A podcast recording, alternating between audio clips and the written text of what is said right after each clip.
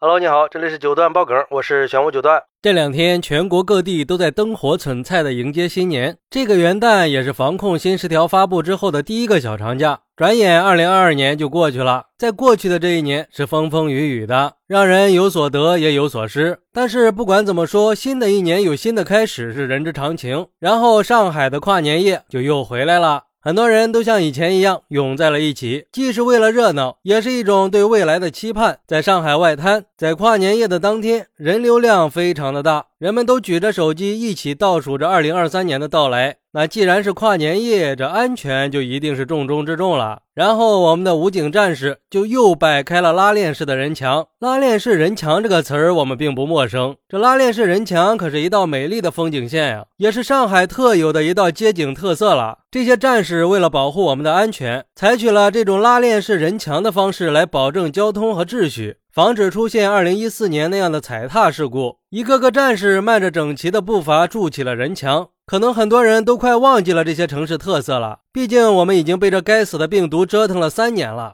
有人说，现在疫情还在关键阶段，还有很多的重症和危重症的老人在和病毒做斗争，怎么就有这么多的人去跨年了呢？不过话说回来，放开的目的不就是为了让我们的生活回归正常吗？城市的烟火气回来了，才会有生命力吗？应该没有人还想回到风控的时候吧？前两年城市的节日，街头都是冷冷清清的，只会给人一种萧条感。就像一个网友说的：“让人期盼了很久的人潮，终于又出现了。虽然不知道现场到底人流量怎么样，不过既然能够需要人民子弟兵摆开拉链式人墙了。”这就说明人气在恢复。在经历了三年的抗疫之后，特别是最近一个月放开以后，我们第一反应是恐惧，更主要的是的确引发了一波感染高峰。最近一段时间，外面都是人流稀少的，还好这个跨年夜让城市慢慢恢复了生机，生活慢慢恢复了正常。希望这样的场景可以永远存在。还有网友说，到了二零二三年，疫情已经占用了我们三年的时间，在这三年里，我们失去了很多的时间去做有意义的事情。在已经到来的二零二三年里，在国家的努力下，疫情形势已经不再严峻了。我们这些追梦人终于可以大胆地迈出步伐了。跨年夜的巨大人流量也显露出了我们对新的一年是怎样的期盼。经历风霜雨雪，重现人间烟火。在二零二三年，祝愿所有人都能够完成自己在新的一年里定下的目标，能够活出自己的光彩。也有网友说，这好像在预示着上海渡劫快要成功了，这么快就从疫情里走出来了，恢复了人间烟火气，几年都没有看到的场面重新出现了。二零一九年之前的生活似乎要回来了。其实之后上海要迎接的挑战还有很多，就像张文宏教授说的，重症和危重症，还有感染的后遗症，比如说心肌炎。我们在阳过之后，还是要注意防范心肌炎呀。但是同时，我们还是要漫步向前走，不管付出什么样的代价，还是要继续向前。这句话的深意应该都明白吧？也感谢在这个特殊时期一直坚守在岗位的医护人员和人民战士们，因为他们的坚守，我们才能毫无忌惮地享受现在的人间繁华。